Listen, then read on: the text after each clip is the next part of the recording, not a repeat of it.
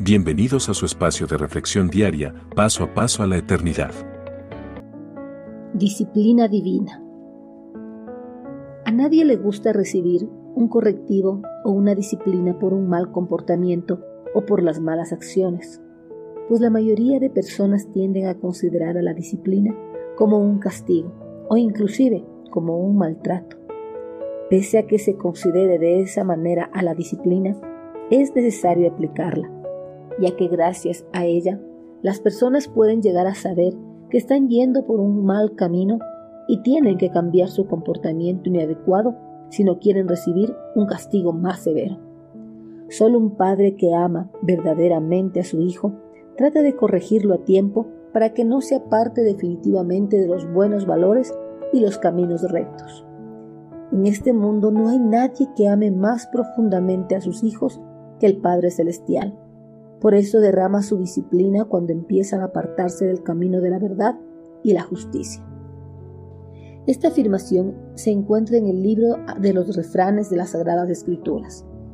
Hijo mío, no rechaces la disciplina del Señor ni te enojes cuando te corrige, pues el Señor corrige a los que ama, tal como un padre corrige al hijo que es su deleite. Proverbios 3, versículos del 11 al 12. Dios no quiere que ninguno de sus hijos vaya a la condenación eterna. Por eso cuando ellos empiezan a apartarse de las enseñanzas de las sagradas escrituras, envía disciplinas a sus vidas para tratar de corregirlos a tiempo, antes de que se pierdan definitivamente y no puedan ingresar a la morada celestial.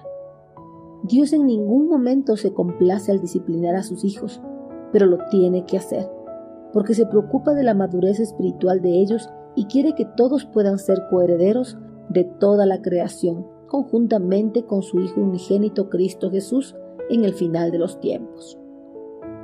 Si el creyente no quiere recibir una disciplina del Señor, tiene que aprender a vivir en obediencia a cada una de sus enseñanzas que se encuentran en las Sagradas Escrituras, porque el Señor no es injusto para castigar a alguien que esté caminando en conformidad a su voluntad.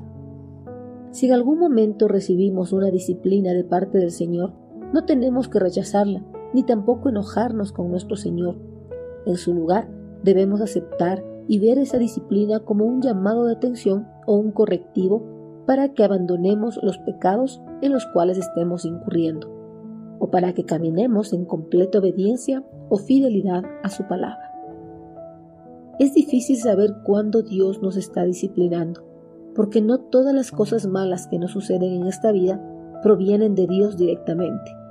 Pero si no estamos caminando en conformidad a su palabra, nos podemos dar cuenta de que lo que nos está sucediendo es un llamado de atención que Dios nos ha estado haciendo. Si identificamos que Dios nos ha estado disciplinando, debemos arrepentirnos de nuestras malas prácticas y pedir perdón de todo corazón a Dios y esperar que en su amor y misericordia nos devuelva la paz y la tranquilidad a nuestras vidas. Envíenos sus sugerencias y comentarios a nuestro correo electrónico ministerio.jesusislife.net. Este programa es una producción de Jesus